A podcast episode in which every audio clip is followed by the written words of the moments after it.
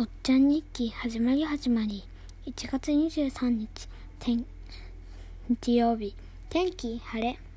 神社で遊びました。2人遊びの約束をしたのですが遊びをする人がもう1人呼んでくれました。1年生の子が5人ぐらいいて入れてと言われたからいいよと言って一緒に遊びました。鬼ごっことイカゲームをしました。途中でルールを破ったりする人が出てきました。だからこのメンバーでやるのやめようってなこのメンバーで遊ぶのやめようってなりました。3年生4人で遊ぶことになりました。